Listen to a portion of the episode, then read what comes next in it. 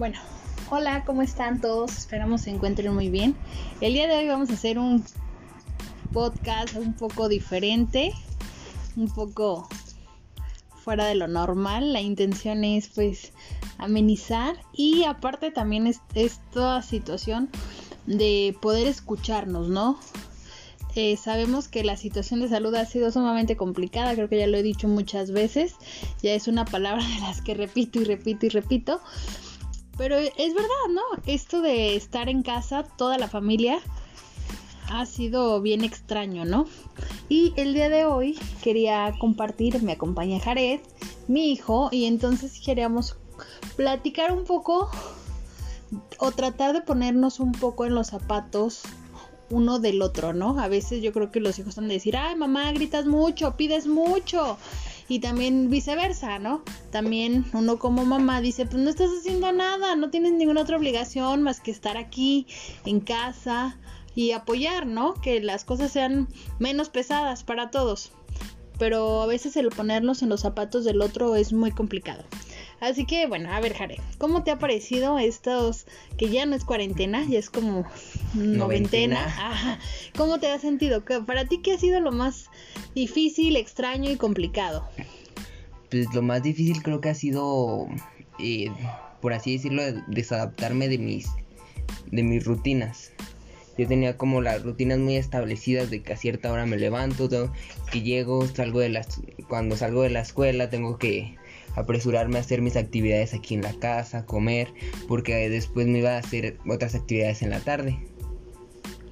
Pero pues esto de la cuarentena fue fue pues totalmente despegarme de mis rutinas. Ok, y por ejemplo, ¿y qué ha sido tener, estar 24 horas con mamá? ¿Cómo ha sido para ti estar 24 horas con mamá? Pues ¿qué te puedo decir? Pues de todo, o sea, es como una experiencia de todo. también como, pues es agradable, también en algunos momentos pues, nos peleamos o cosas por el estilo, pero pues sí, como, es como agradable estar conviviendo más. Pero bueno, sí es agradable convivir más, no porque sea tu mamá trates, no porque sea tu mamá trates de quedar bien, no, no, no, pero tiene que haber situaciones donde la gente pueda, o sea, ah, pueda decir, pues sí, o sea, tal vez es verdad, mi hijo se comporta de tal manera porque está pasando o sintiendo esto que está diciendo él. A ver, repíteme, repíteme, no me quedó muy claro. ok, o sea, por ejemplo, tú dices, ah, sí, ha sido divertido, ah, sí, hemos hecho, no sé, ¿cómo, cómo lo dijiste? Muy bueno, ¿no? Algo así. Pero también me gustaría que tú como adolescente pudiera, o adolescente, que cambió su rutina totalmente, que está, que ha estado más tiempo con mamá en casa, ¿cuáles son las cosas que te molestan? ¿Cuáles son las cosas que se te han hecho más pesado? No el hecho, no tanto el hecho de, del cambio de rutina, sino más bien el hecho de convivir con mamá. Pues... Sumado al encierro y sumado a, a lo mejor a la falta de poder hacer actividades propias, obviamente. Pues creo que lo principal, por así decirlo, pues sería que yo me despegué totalmente de mis rutinas y tú no, tú sigues trabajando, tú eres maestra, por ejemplo, tú sigues dando, y es por cuatrimestres, sigues dando clases en línea. Así que tú todavía tienes como tus rutinas muy establecidas, estás como que muy ocupada. Así que como por ese lado, ya ves, trato como de interactuar contigo y y pues sí, no siento como una total atención por, por tus rutinas. Ok, entonces puedes decir... Puedes decir que... Te has sentido un poco solo, por decirlo de algún modo. Por así decirlo, pues sí. Ok. Y por ejemplo, la comunicación, ¿crees que el, el encierro la mejora o que en algunos puntos la complica? Pues creo que es un poco de ambos, ¿no? Como que estar conviviendo conviviendo mucho, pues sí sí es como que alarga esto de la conversación o estar conviviendo más, pues nos llega a unir más en ese sentido. Pero también puede ser como algo tedioso estar todo el tiempo juntos, ¿no? O sea, que también aunque también convivir es bueno, pues también llega como a ser complicado y hasta cierto punto es como de que, pues sí, ya, es como, no, es que no sé cómo explicarlo. Ok, bueno, yo te voy a decir algo. A mí algo que me estresa mucho y ahorita me acuerdo, me acordé, contigo, el tenerte en casa es que antes tenía la justificación, o tú tenías más bien, tú tenías la justificación tal vez a no hacer ciertas cosas en casa o a posponerlas, a dejarlas para más tarde. Ahorita yo siento que no tienes esa justificación. Y entonces de repente yo sé que hay cosas que tú lo acabas de decir. Yo sigo con una rutina, yo sí sigo trabajando, sigo haciendo ciertas actividades y tú no. Y de repente me estresa verte acostado cuando hay cosas que hacer y que yo estoy ocupada. Y por ejemplo, antes lo justificaba porque decía, bueno, sí, fue a música, bueno, sí, viene de la escuela, bueno, sí, tal cosa, ¿no? También viene cansado o estresado. Pero ahorita no, ahorita creo que no tienes nada que hacer. Más que tal vez estar al pendiente de las cuestiones que se tienen que hacer. Y yo sé que, y yo sé que a ti eso te molesta. Porque veo tus caras. Porque veo tu cara de ay mamá, está otra vez. pero sí, pero me gustaría que empatizaras conmigo en el sentido de que pues yo sigo teniendo responsabilidades. En el sentido de que yo sigo haciendo ciertas cosas. Y, y, bueno, y por ejemplo, hay muchas mamás que a lo mejor no trabajan o no, pero estaban acostumbradas a tener su momento de, soledad de ellas. Su espacio. su espacio, ¿no? Tal vez el desayuno o la comida o algo donde no te estás pari pari a calentar tortillas y cosas así, ¿no? Entonces, yo me imagino, no sé cómo estén en casa, cómo estén dividiendo las actividades, pero si es bien difícil, me imagino que no, que no, no poderlas como dividir hasta cierto punto, ¿no? Porque sabemos, o yo por lo menos sé que no puedo estar como detrás, detrás de ti, porque no puedo, no debo, es cansado para mí, es enfadoso para mí y también para ti es enfadoso para ti, aunque te estén dice y dice, recoge, haz, lleva, trae. Creo que algo que tenemos que hacer, tanto mamás como hijos, en esta parte del, del encierro, es empatizar, ¿no? Bueno, tengo que ayudar en casa o voy a ayudar porque mamá, el que yo esté en casa le genera más actividad porque tiene que cocinar más, porque tiene que limpiar más, por más, por muchas cosas, ¿no? Empatizar que ustedes como adolescentes, tú como adolescente, empaticen. Que no sea como, ah, sí, mamá está dando lata otra vez. No, que sea como empatizar. O sea, bueno, tengo que ayudar a mamá o a papá. ¿Por qué? Pues porque mejor está cansada, está enfadada, y como papás creo que también es importante empatizar con ellos, ¿no? Que ellos también se están volviendo locos. Llega momentos donde creo que las emociones eh, los rebasan, ¿o no, Jared? Sí. Sí, llega a ser como cansado, estresado estar aquí.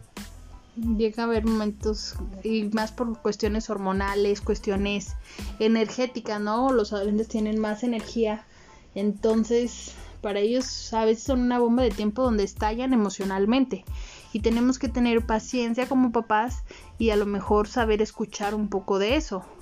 Por ejemplo, hace días, y perdón Jared, no es con la intención de exhibir, hace días, pero Jared tuvo un pequeño eh, situación, un arranque de, de, de histeria, de sentimiento, y platicando con otras amigas, sus hijos adolescentes también los tuvieron. ¿Sí? Esta parte de, llorar, de enojarse y hacer así como todo un drama, ¿no? Un berrinche tal vez desde adultos podríamos verlo así, ay, este sí hizo su berrinche, ¿no? Y no es posible que a tus 13, 14 años, 15 años estés haciendo ese tipo de berrinches. Pero sí, también nosotros empatizar con ellos en el sentido de que no es eh, un berrinche, ¿no? En verdad también los adolescentes la están pasando mal a veces decimos, ay, sí, pues ustedes muy contentos porque no están yendo a la escuela. Pero también ellos la están pasando mal porque biológicamente su cuerpo pide, o sea, tiene energía, entonces eh, llega un momento en el que estallan y tenemos que como papás, como adultos, cuidadores, tenemos que ser empáticos, tenemos que también tratar de cuidar a veces ciertas palabras, ciertas cuestiones para no las no mandar un mensaje equivocado y pues no sé, tratar de creo yo que la base de todo, la base para que esta cuarentena sea más llevadera es empatizar, sin lugar a duda. Creo que eso es lo más importante, tanto hijos con papás, papás con hijos y este con hermanos, ¿no? Los los, los hijos entre hermanos, pues también empatizar. Sabemos saber de antemano que nadie le está pasando nada bien. Entonces, pues tratar de entender. Bueno, eso es todo por nuestra parte. Jared, ¿algo más que quieras agregar? Pues por ahorita poquito, poquito. Okay. Retomando un poquito lo del tema. Eh, dices que, por ejemplo, a veces sientes que, que tienes que estar como recordándome ciertas cosas y que ya no tengo justificación.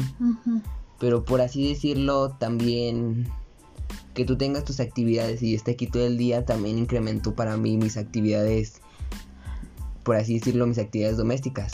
Antes a mí no me tocaba trapear y barrer, barrer a veces, pero no siempre. Ajá. Ahora todos los días yo barro y trapeo. Ok. Oh. Pero no tienes nada que hacer, no tienen ninguna otra cosa que hacer. Sí. Pero de todos modos incrementó mis actividades. Pero disminuyó tus actividades sociales. pues sí, pero de todos modos es como yo.